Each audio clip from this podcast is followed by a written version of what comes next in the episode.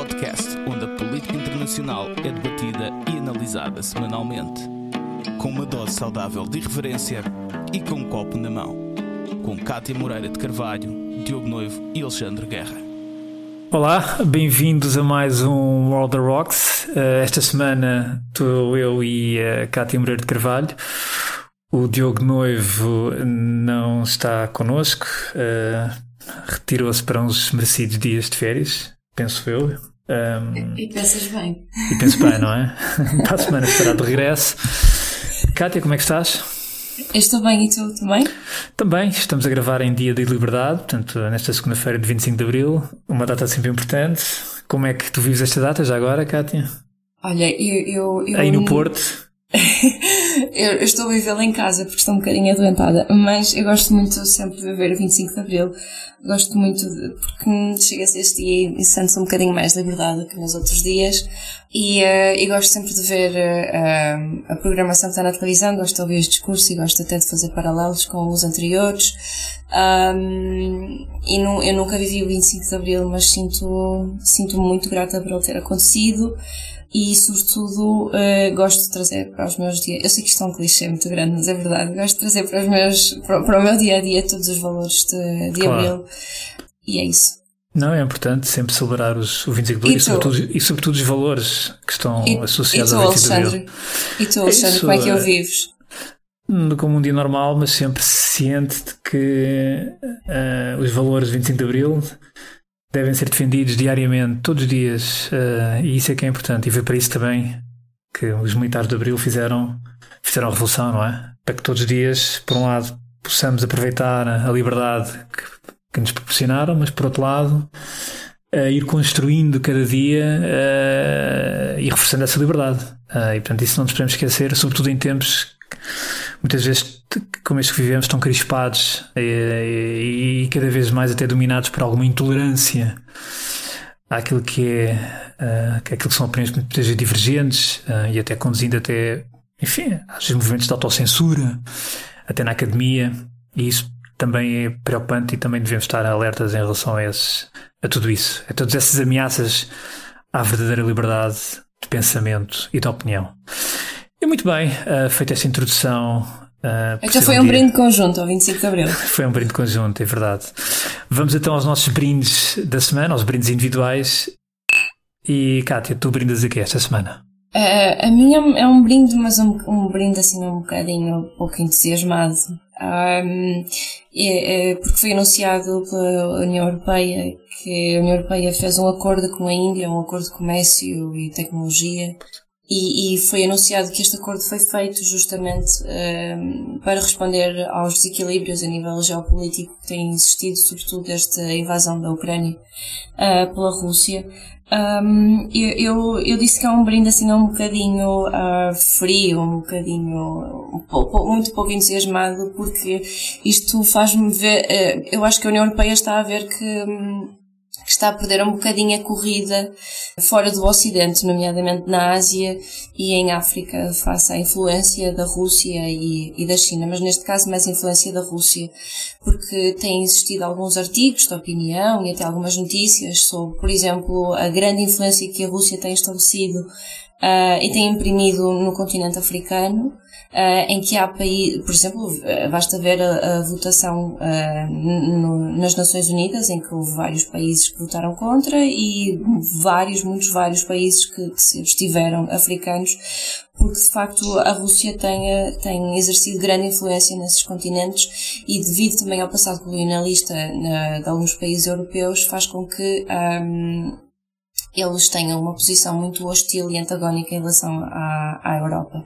E, portanto, eu sinto que a Europa está um bocadinho a correr contra o prejuízo uh, ao estabelecer este acordo com, com a Índia, até porque a Índia tem tido uma posição muito neutra, muito dúbia em relação à guerra na Ucrânia e, portanto, vamos ver no que é que isto está. Eu, eu, eu relembro também que, por exemplo, já o ano passado, quando, durante a presidência portuguesa do Conselho, um, acho que foi a 21 de maio, ou foi no início de maio, foi no início de maio, não foi? A data eu não, preciso, não, não preciso. Foi, não foi em maio, pelo menos foi em maio certamente, um, em que, aliás, foi no início de maio, foi, porque houve uh, um, uma cimeira entre a União Europeia e a Índia que uhum. até foi realizada aqui no Porto com os vários líderes europeus e com o ministro, o primeiro-ministro Narendra Modi à distância por, uh, por videochamada. Uhum. Uh, e foi a primeira cimeira, que já vinha sendo adiada, foi a primeira em 13 anos, uh, a primeira cimeira entre os dois uh, enfim, entre a União Europeia e, e, a Índia. Portanto,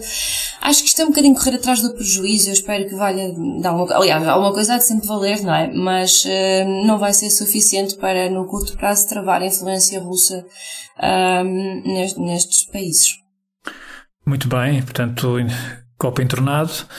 Eu vou, vou brindar, vou fazer um verdadeiro brinde e já era para ter feito esse brinde há, um, há uns dias, há umas semanas, mas uh, vou a tempo, muito a tempo Vou brindar à nova embaixadora dos Estados Unidos em Portugal. Foi confirmada, é uma, é uma mulher, portanto é uma senhora, foi confirmada há uns dias pelo Senado, fez o juramento uh, perante Kamala Harris. Um, Chama-se Randy Charno Levine, já era conhecida a sua nomeação por Biden no ano passado, mas só agora teve, teve a sua audiência de confirmação no Senado e fez o juramento. Um, só agora, há, há uns dias, fez o juramento perante Kamala Harris. Uh, é a segunda mulher que vai ocupar este, estas funções em Lisboa.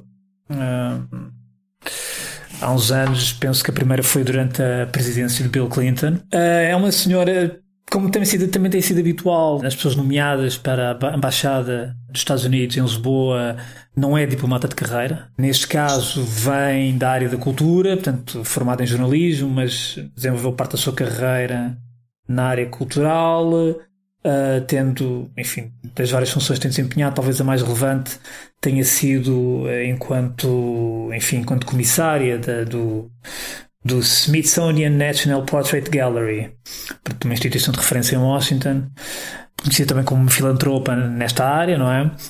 Uh, e segundo julgo saber, a sua própria família é também muito próxima do Partido Democrata e uma forte apoiante de Biden, Joe Biden. Uh, Randy uh, Chernolavin sucede assim a George Glass, que foi o, portanto, o embaixador que terminou agora as suas funções, que saiu, aliás, não terminou, já saiu há algum tempo, saiu após a, a derrota de, Donald Trump. O George Glass tinha sido nomeado por Donald Trump. Uh, saiu, entretanto, o, as funções têm estado a ser, portanto, neste interreg, neste, neste ato de tempo, uh, tem sido encarregada de negócios a, a, assumir as funções de primeira linha. Também é uma mulher, portanto, eu disse encarregada porque, segundo julgo, também é uma mulher. E sei que, uh, bem mais de acordo com a informação oficial da própria Embaixada Portuguesa dos Estados Unidos, em Lisboa, Randy uh, Chernolavin uh, já iniciou funções agora, precisamente neste mês de abril. Uh, portanto, acabada de chegar. Hum, não sei se já teve algum evento oficial ou não, uh, mas não queria deixar de, de, de, por um lado, brindar, de, de, deixar de desejar toda a sorte, porque, um, porque de facto trata-se trata de um cargo muito importante e com muita relevância, mesmo histórica. E, e, e na, naquilo que foi a sua também audiência de confirmação, eh, ela não deixou de confirmar, de, de, de lembrar, enfim, a longa, a longa relação que há entre os Estados Unidos e Portugal. Lembrou também que Portugal foi um dos primeiros países a reconhecer a independência uh, dos Estados Unidos uh, e, enfim, enalteceu também aquilo que é uh, a contribuição portuguesa nas, nas missões internacionais e também uh, não deixou de mencionar a base das lajes, a importância da base das lajes, uh, quer no contexto internacional, quer no, na relação entre os dois países. Interessante também foi que também relembrou, e eu por acaso era um episódio que eu não sabia, que o consulado dos Estados Unidos nos Açores é o consulado mais antigo americano. Uh, é, e, e, e, que também penso que é liderado por uma. Por uma uh, con, uh, portanto, o cônsul, neste caso, é uma cônsul, que também é mulher, Uh, não sabia. Acho que tem cerca de 230 e tal anos este consulado. E, portanto, é uma, era uma informação que eu também não desconhecia, mas foi relembrada pela própria, pela própria embaixadora na sua, na sua audiência, na sua audição. Confirmação.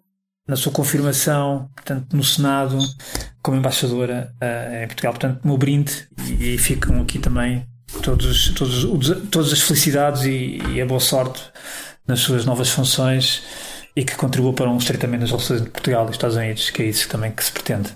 Deixa-me só dizer Sim. que um, a senhora encarregada de negócios chama-se Kristen Kane. Uhum. Uh, eu já estive com ela porque ela presidiu um, algumas uh, sessões da WISE, que é Women in International Security, e okay. que aqui em Portugal é promovida pela a Fundação Luso-Americana. para o desenvolvimento. Já agora não sabes se É uma senhora adorável. E vai continuar? Vai continuar? Não sabes? Eu não sei, mas eu acredito que sim. Ok, muito bem. Feitos os brindes, vamos ao nosso Cartas na Mesa. Cá estamos para mais um Cartas na Mesa, uh, um tema bastante longínquo em termos geográficos daquilo que tem sido a agenda mais diática. Vamos falar sobre um pouco sobre Timor-Leste, um país bastante esquecido, digamos, uh, como aliás já tinha sido nos tempos coloniais, uma colónia muito esquecida era a colónia esquecida daquilo que era o Império Português. Sim, Portugal só se interessava mesmo por explorar os recursos e mais nada. Pois, sempre foi um, enfim, sempre foi um território muito esquecido. Por causa da madeira de sândalo. É verdade que é um território muito longínquo, eh, mas sempre foi um território esquecido, politicamente, mediaticamente, enfim, a vários níveis. Houve eleições agora presenciais, eh, curiosamente, eh, e já lá vamos, mas também simboliza um pouco uh, aquilo que é, um, é, o regime político e a dificuldade de renovação do regime político em Timor-Leste.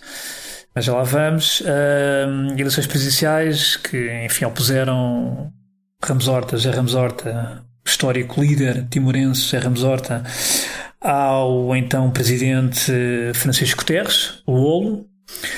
Uh, Ramos Horta ganhou, portanto, ganhou as presidenciais eh, à segunda volta com cerca de mais, um pouco mais de 58% dos votos. Francisco Guterres penso que ficou pelos 38. Uh, peço imensa desculpa. O Ramos Horta teve 62, um pouco acima dos 62, e Francisco Guterres ficou nos 38. É, é preciso notar que este, este embate político já se tinha verificado em 2007 em 2007, as presidenciais foram precisamente entre, José Ramos Horta e Francisco Guterres. E na altura eu penso que até a diferença foi maior a nível de. Não sei se foi maior, mas acho, acho que foi um pouco, um pouco maior. O intervalo da, da vitória de, de Ramos Horta.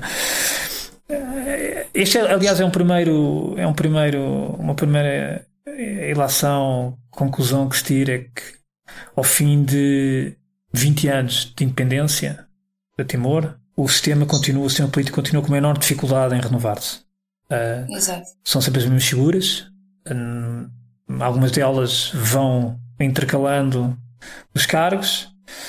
Uh, por exemplo, o caso de Ramos Horta é um caso exemplar, porque Ramos Horta. E Xanana Guzmão. E Xanana Guzmão, aliás, eles foram alternando entre Primeiro-Ministro, Presidente, Primeiro-Ministro, Presidente, Primeiro-Ministro.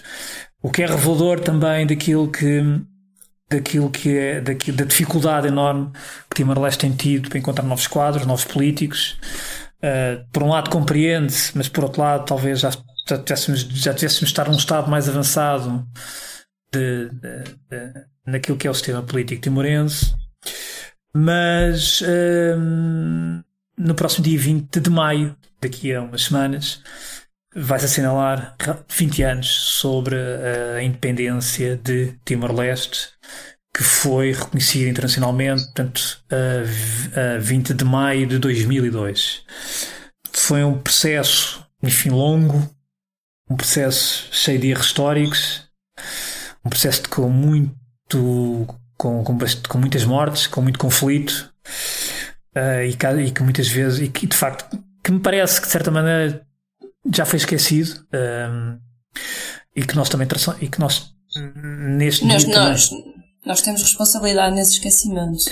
Claro, e neste dia também de 25 de Abril uh, é importante uh, talvez relembrar também aquilo que, que, enfim, que foi esta história recente de Timor-Leste, porque um, às vezes nós não tiramos as devidas ilações dos processos que correram mal e dos erros que cometemos. Que Portugal cometeu, mesmo já muito depois, enfim, do 25 de Abril e muito depois daquilo que foi o período colonial. E este processo de Timor-Leste eh, foi, um exemplo que depois também tem o outro lado, o lado da solidariedade internacional, o lado do humanismo português, o lado da diplomacia portuguesa, que depois também conseguiu, digamos, chamar a atenção internacional, chamar a atenção internacional, reencaminhar a situação. e reencaminhar o processo, colocar novamente o, o processo nos eixos uh, e que conduziu, enfim, à data de, de, de 20 de maio de 2002, à data da independência de Timor-Leste, enfim, uma independência de facto internacional, devidamente reconhecida, porque em 75, em finais de 75, a Fretilin, nomeadamente pelo Ramos Horta e pelo Senado Guzmão, já tinham digamos, autoproclamada independência de, de Timor-Leste, não é? Uh, mas pouco tempo depois houve a invasão indonésia ao território e, portanto, depois com, com, consequências dramáticas e com milhares de mortes, embora o número não seja exato, mas há quem fale. No primeiro ano, em, eu vi um número de 100 mil mortes, portanto, numa limpeza até com algum, enfim, com contornos de genocídio e porque tinha como base uma, uma limpeza étnica e, portanto, de certa maneira de, de, de, de exterminar um, enfim, uma determinada população. Mas isto para dar também nota da, da, da violência que, que, que, teve sempre em, redor deste processo de Timor. Mas eh, nós estamos aqui a falar um bocadinho sobre, aproveitando aqui a eleição de, de Ramos Horta e os 20 anos que se, que se, que estão, que, que, se irão celebrar daqui a umas semanas, 20 anos de independência, para trazer aqui à memória um pouco eh, esta história, uh, também fazer um, um, ponto de situação de onde é que está hoje Timor-Leste em relação ao que está, onde estava. E Kátia, feita esta introdução, o que é que, o que, é que te vem assim à cabeça? Tu, assim, tu, tu não tendo memória de alguns episódios que já aconteceram, enfim, não, não direi tão recentes, mas alguns episódios que foram marcantes naquilo, para o processo da independência, o que é que tu tens, o que é que, o que é que, enfim, o que é que te, que é que te apraz dizer Olha, a primeira memória que me vem de Timor é aquela, aquela música que é cantada até pelo Luís Represas, hum. que eu acho que esteve para se tornar o hino de Timor, se não estou em erro. Sim, não. sim. sim. Não, assim. não, sim, houve, houve, houve. Uhum.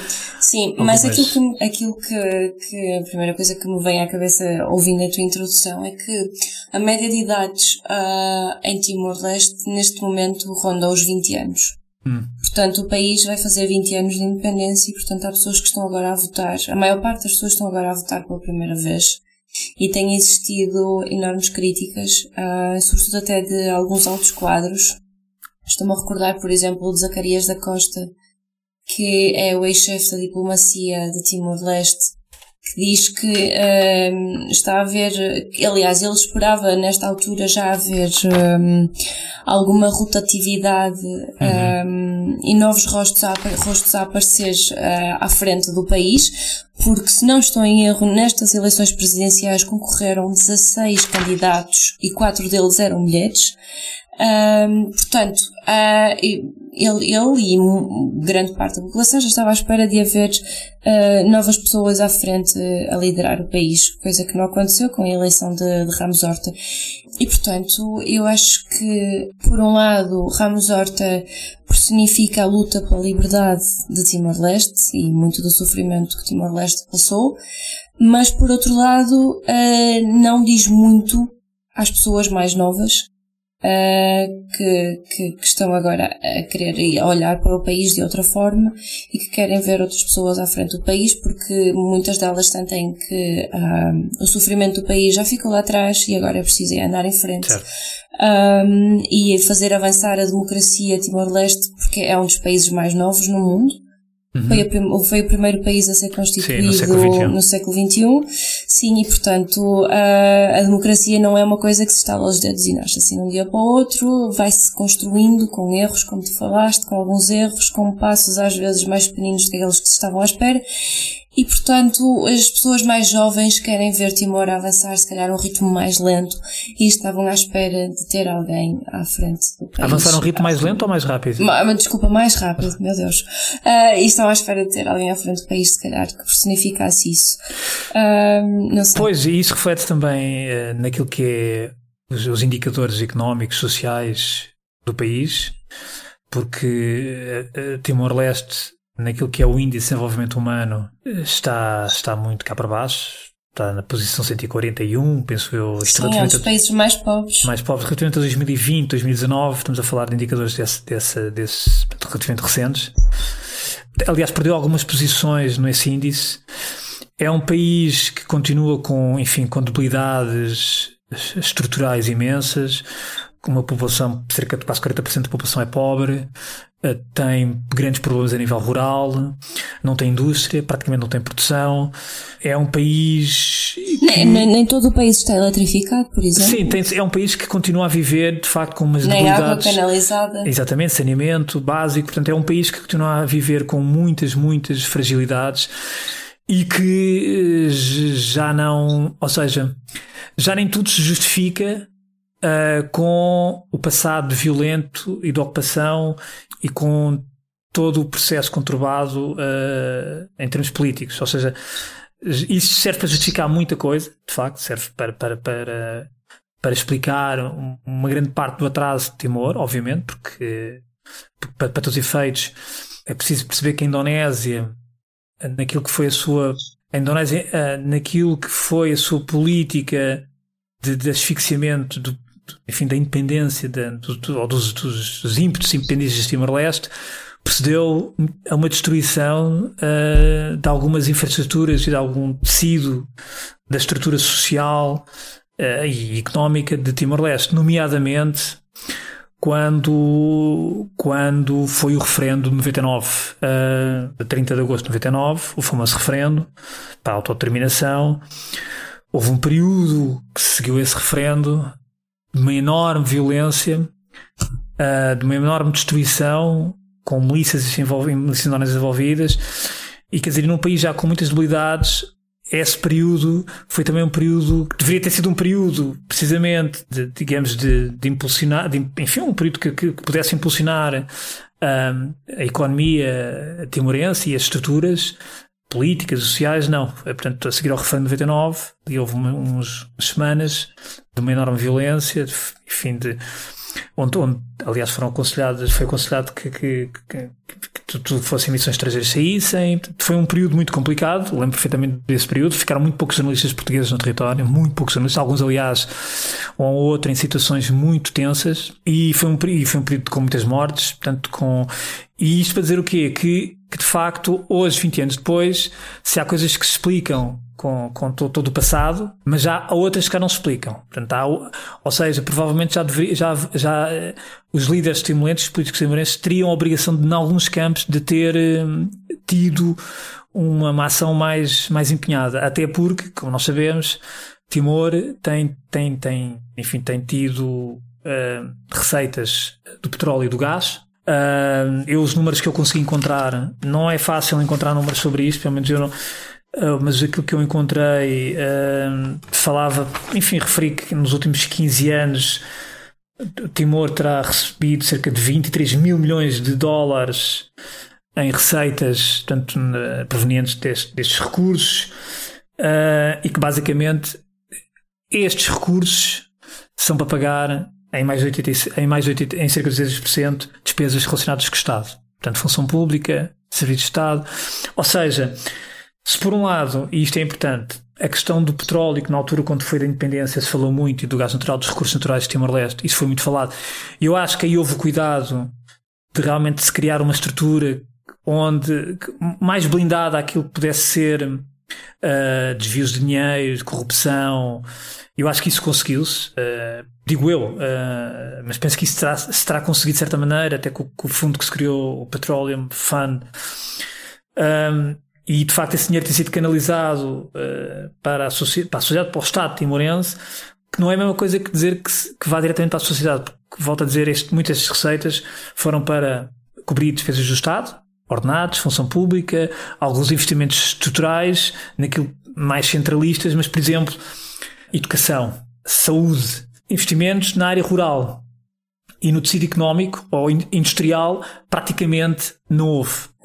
E, eu, e nesses campos eu penso que de facto os políticos timorenses deveriam ter tido uma ação mais mais, mais, mais musculada, deveriam ter sido, deveriam ter ido mais longe e percebe-se que hoje em dia eh, uma certa juventude não tenha perspectivas quanto, ao, quer dizer, quanto às suas vidas, não é? Quanto aos seus um, empregos, uh, perspectivas de vida. Um, e, portanto, como volto a dizer, muita coisa se explica com, com o passado, uh, mas nem tudo serve para justificar o atual estado de Timor-Leste. Uh, e, e, isso parece-me a mim parece-me evidente. Uh, não sei o que é que tu pensas sobre isto, Cátia. O que é que... Eu acho que sim, eu acho que, hum, que nem tudo serve para justificar, porque hum, apesar do país ser muito novo, hum, mais avanços já podiam ter sido feitos e isto é partilhado por, por outras pessoas de Timor. Eu queria só recuperar um bocadinho aquilo que estavas a falar da educação, porque eu lembrei-me de umas coisas que eu estive a ler é que uh, se calhar o, o, exemplo mais paradigmático do sofrimento que Timor-Leste passou foi o massacre de Santa Cruz uhum. uh, em 91, se não estou em erro, sim, 12, sim, 12 de novembro de 91. Sim, foi num cemitério em que uh, havia lá estudantes que estavam a homenagear um outro estudante que tinha sido morto e, e os indonésios começaram a matar indiscriminadamente numa autêntica barbárie. Um, e, e, a sorte foi que uh, havia um jornalista Sim, que estava lá, Max Tal, morreu, morreu ano passado. Sim. Sim. E que, e que gravou e isso se calhar foi o que ajudou a mudar um bocadinho o destino Sim. do Timor-Leste. Um, Cátia, só, deixa-me só fazer um, um à parte, só até para os nossos ouvintes, um, se calhar perceberem um pouco. Uh, Aqui é interessante porque nós temos eh, a Cátia, como não, tu não te provavelmente não te recordas disso, não é? É no Massacre de Santa Cruz. Não, não, Pronto, não. Eu, eu, eu, exato, exato. Eu, eu, o Alexandre eu, adora que eu lembro da minha. Não, não é isso. Isto é importante porquê? Porque o Massacre de Santa Cruz, para quem se recorda dele, eu, eu era um, apesar de tudo, era um miúdo ainda, mas foi um episódio uh, verdadeiramente marcante mesmo a nível internacional. Aquilo foi uma, passou aquilo, na CNN, não foi? Não, aquilo passou em todo o mundo. Uh, ou seja, o, massa o, massacre de Santa Cruz. Por isso é que é interessante porquê? Porque uh, quem viveu tem uma, tem um, enfim, o impacto daquelas imagens não, não, é, não é comparável a quem não viveu. Ou seja, uma pessoa pode ter realmente a noção de que foi um momento Sim. importante. Mas efetivamente há um antes e um depois do massacre de Santa Cruz no processo internacional, no processo de, de, que leva à independência de Timor-Leste. E, esse, e esse, esse, essas imagens, esse, esse, esse massacre, foi algo que teve, enfim, foi, foram imagens que, embora já, já, já tivesse, já, já, já, já viesse a decorrer um processo diplomático e negocial antes do, antes de, do massacre de Santa Cruz, portanto, desde os anos 80 já havia pelo menos algo a decorrer ao nível dos Estados Unidos, etc. O massacre de Santa Cruz coloca a questão num patamar uh, completamente diferente. E foram imagens que tiveram um impacto, eu não direi, eu não direi do mesmo nível de uma Tiananmen, mas provavelmente uh, tiveram muito impacto. Uh, o massacre de Santa Cruz teve muito impacto uh, a nível mediático, a nível internacional, a nível político. De tal maneira que depois em 96, tanto Ramos Horta como o Siemens Bell acabam por receber o Nobel da Paz fruto desse processo todo.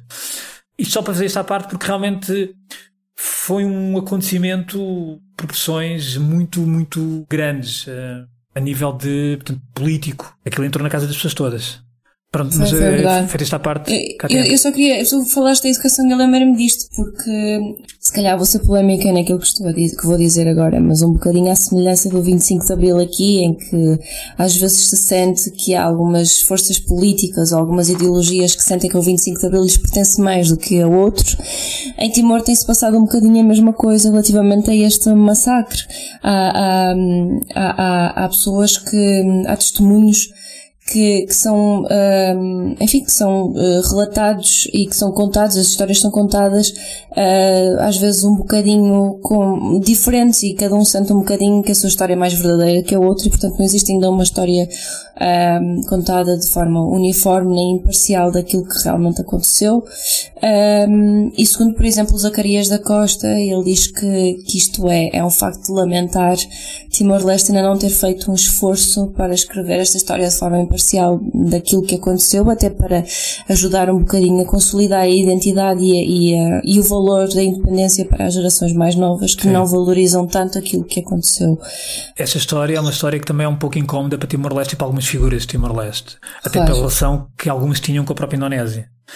Nessa, nessa, na, na, Daí haver testemunhos às vezes um claro, bocadinho diferentes. Claro. E na história, e na história, quer dizer, se formos a fazer a história de Timor-Leste desde 75, a história é uma história incómoda para muita gente, mesmo para Portugal, para Portugal particularmente. Uhum. Quer dizer, para Portugal acabou por assistir quase na poltrona, literalmente viu, literalmente, a invasão da Indonésia, praticamente. Exatamente, dizer, tiveram que fugir para uma ilha que ficava a cerca de 20 km Portugal, de Dili, as forças militares enfim. viram uh, a, a, invasão da Indonésia em 75, no final de 75. e portanto, uh, claramente Portugal, que depois foi queixar às Nações Unidas, uh, e na altura foi com o Ministro dos Negócios Estrangeiros, o, era o Melo Antunes, naqueles governos provisórios que, que logo a seguir, e ouviram o reparo das Nações Unidas, que Portugal não assumiu as suas, todas as suas responsabilidades enquanto potência colonizadora. Uhum. Ou potência ocupante, ou potência, digamos, potência uh, administrante. Uh, uhum.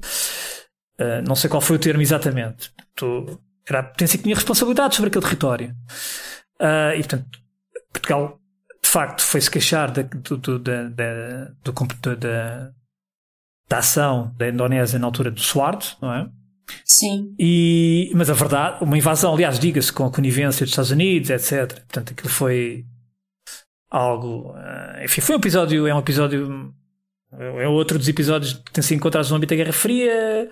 Enfim, realismo político a funcionar como nunca, e portanto, e pelo meio os povos acabam por eh, ficar, eh, enfim, acabam por ser peças no tabuleiro geoestratégico e geopolítico das potências na altura. Portugal, obviamente, não tinha capacidade alguma para, para fazer, fosse o que fosse.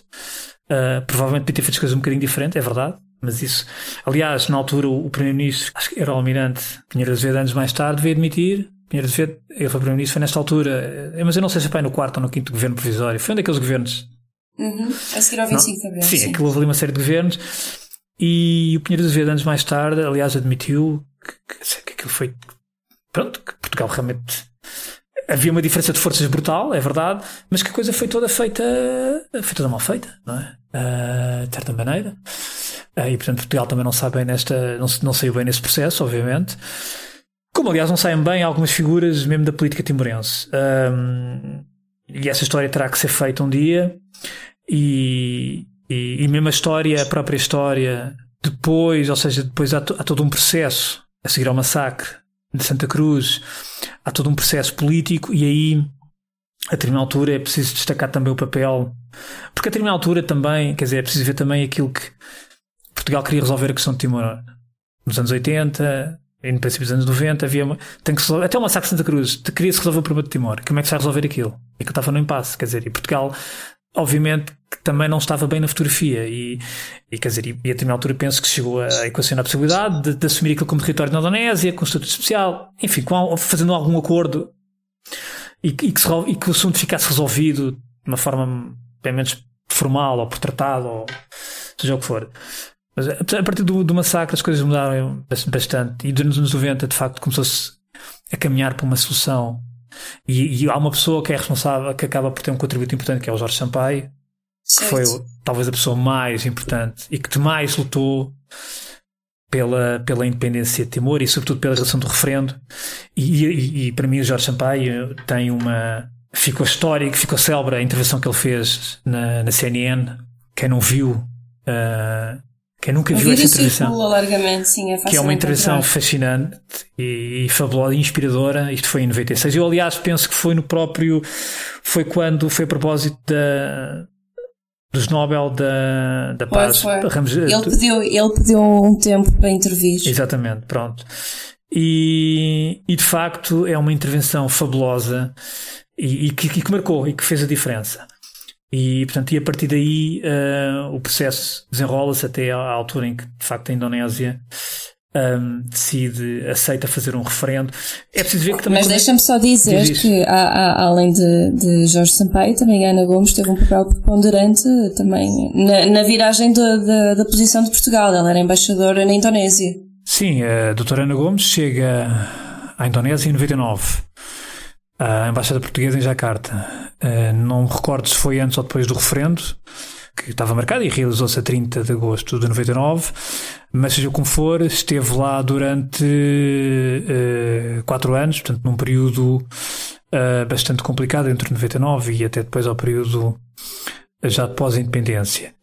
de qualquer maneira, é importante uh, sublinhar que há algumas condições uh, particulares para que, que, rodeiam o, enfim, as vésperas do referendo de 99, nomeadamente por um lado, um certo enfraquecimento da Indonésia no contexto internacional, uh, resultante da, da, crise financeira que se verifica em 97, uma crise bastante, enfim, bastante, com bastantes consequências em vários países da região, nomeadamente a Indonésia, e por outro lado, a renúncia ao poder de, tanto de Suarto, uh, dando, dando lugar ao presidente Habib, uh, que teve um mandato curto, mas que apesar de tudo, enfim, procedeu alguma abertura no país, um, ele gerou aquilo que era o poder, digamos, mais autoritário do regime e, e portanto, estas condições uh, que foram criadas permitiu, de certa forma, um, enfim, um, um, um ambiente mais favorável uh, à realização do referendo para a autodeterminação de Timor-Leste. Agora, uh, naquilo que foi a solução internacional, uh, aí efetivamente Jorge Sampaio foi um, enfim, foi a pessoa, o grande responsável por todo, por toda essa, enfim, por todo esse foi uma, foi uma forma de Portugal também se redimir daquilo que tinha feito e tentar é? ajudar na medida do possível e, Timor a recuperar que aquilo que era seu. O processo de Timor-Leste, muitos portugueses lembram-se disso, foi talvez, a seguir ao 25 de Abril, foi um dos maiores momentos, dos mais importantes momentos de mobilização nacional em torno de uma causa. Foi uma coisa impressionante. E isso também uh, levou, foi contribuiu também para que se conseguisse, se chegasse a uma, enfim, a, um, a uma Há uma, uma solução. solução. diplomática e política, exatamente, e que agora, daqui a umas semanas, eh, vai, enfim, vão-se celebrar 20 anos dessa independência. Deixa-me só fazer um parênteses. Claro. Isto, isto, é mais uma vez a prova de que a mobilização social pode, de facto, mudar o curso da política, nomeadamente a política externa. E, e sobretudo, também arte política, porque houve muita arte política. Jorge Sampaio, não só, mas sobretudo Jorge Sampaio, e, e, isso, enfim, isso faz a diferença realmente. E muito bem, eh, o tempo passou, já estamos aqui. Deixa-me só, deixa só terminar então com mais uma coisa, que é, uh, apesar de Timor-Leste ainda estar a consolidar a sua democracia uh, e, uh, e está a dar passos na direção de, de, uma democracia cada vez mais solidificada e cada vez com menos erros no processo eleitoral, de acordo com a Freedom House, Timor-Leste é, é classificado como livre. Portanto, isto é um bom indicador daquilo que tem sido a evolução também do país. Sim, claro, claro. Claro, exatamente. E portanto, acho que, e acima de tudo, Portugal é Europeia, mas Portugal de, deve continuar e, e, acho que é um país, é um país, quer dizer, para todos os efeitos, é um país de língua oficial portuguesa, é um país uh, que, apesar de longínquo geograficamente, mas é um país próximo, e, e devemos eh, talvez dar mais atenção a Timor-Leste e 20 anos depois tanta coisa ainda há para fazer e, e certamente que Timor-Leste também necessitará da nossa ajuda e, e, também nós teremos muito a aprender e com, enfim, com todo o processo e com toda a evolução daquele recém-país, não é? Daquele jovem país. Certo. Muito bem, cartas na mesa. Uh, vamos então à nossa última rodada. Kátia, tua última rodada. Olha, eu trago um livro a propósito do 25 de Abril que se chama uh, 100 Dias que Abalaram o Regime, a Crise Académica de 1962. Uh, eh, é um livro da tinta da China uh, que, em que compila vários uh, ensaios de, de, várias figuras históricas que viveram esta crise e que a sentiram em primeira mão.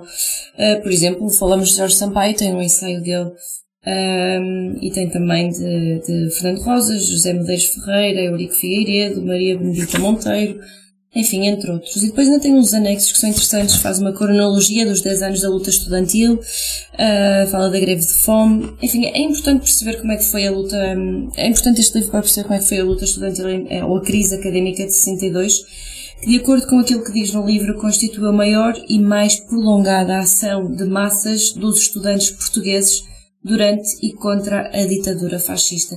Isto foi um, um enfim, foi um acontecimento que uhum. surgiu em Portugal, mas que também estava já inserido num contexto mais macro, mais internacional, porque foi uma altura também a nível internacional, também se começou a viver algumas, algum, algum contexto mais revolucionário. Foi nos anos 60 que surgiu, por exemplo, a esquerda revolucionária ou a nova esquerda, uh, e Portugal não ficou imune a isso, uh, viveu a crise académica, uh, e que ajudou também a levar um bocadinho ao 25 de Abril em 74.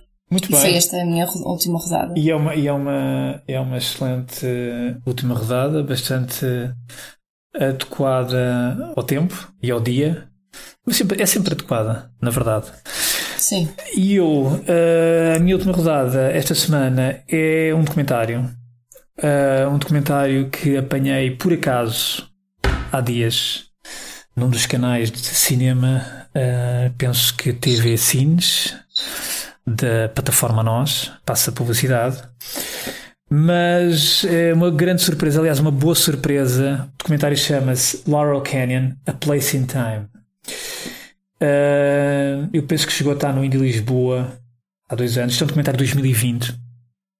Uhum. E é um documentário que, no fundo, tem como centro da narrativa fotografias de dois, de, é, dois fotógrafos, quer dizer, um, um músico folk fotógrafo, o Henry Dills, e outra fotógrafa, a Nurit Wild, que esteve muito próxima desta comunidade, de, da cena musical de Laurel Canyon. Laurel Canyon é um bairro, é, um, é uma localidade próximo de Los Angeles, fica naqueles. Uh, enfim, naqueles canyons, naquelas montanhas como se vê nos filmes, ali, uh, enfim, à saída de Los Angeles, Hollywood, tem ali uns montes muito giros, com alguma estação, com umas vivendas.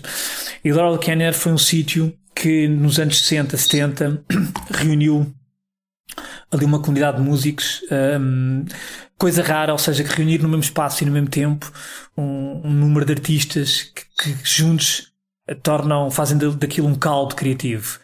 E foi uma, foram alguns anos uh, de, sobretudo apanhar os anos 60, portanto, anos de muita uh, agitação social nos Estados Unidos, muita coisa a acontecer, de grande criatividade também intelectual e cultural, e sobretudo musical. E Laurel Canyon é mais do que um documentário sobre aquele sítio, sobre aqueles músicos, é sobretudo a forma como eles viviam, uh, viam a América, uh, a forma como se exprimiam e como exprimiam também a sua, a sua própria vivência. E, sobretudo, é extraordinário ver como é que numa comunidade tão pequena criou uh, um movimento musical, sobretudo muito associado ao folk, folk pop e folk rock, criou, uh, de facto, um, um, um, movimento musical extraordinário. Para, ter, para termos uma ideia, Laurel Canyon foi, digamos, uh, o, o, ninho, se me permites, de bandas como os The Monkeys, uh, Crosby, Stills, Nash and Young, uh, The Mamas and the Papas, Buffalo Springfield, Eagles, Doors, um, The Turtles, dos The Birds, esta malta vivia basicamente eh, na mesma rua, eh, o Zapa, por exemplo, casa, um vivia numa casa, outro 100 metros vivia noutra casa, e portanto aquilo criou-se uma comunidade muito engraçada, muito interessante, mas que também teve um pouco a ver com a história da América e de, de, de alguma contracultura também, e, de, e também do papel que a música teve, a determinada altura, na, na intervenção na intervenção social e política. Uh, por exemplo, Johnny Mitchell neste documentário uh, é fantástico realmente ver Johnny Mitchell é incrível. Uh, mas também ver, uh, por exemplo, bandas como como os The Mamas and the Papas e que eu trago aqui esta música Monday Monday, uma banda muito importante naquela cena uh, e que tinha, por exemplo, uma personagem. Eles morreram os outros e morreram deles, muitos deles muito novos.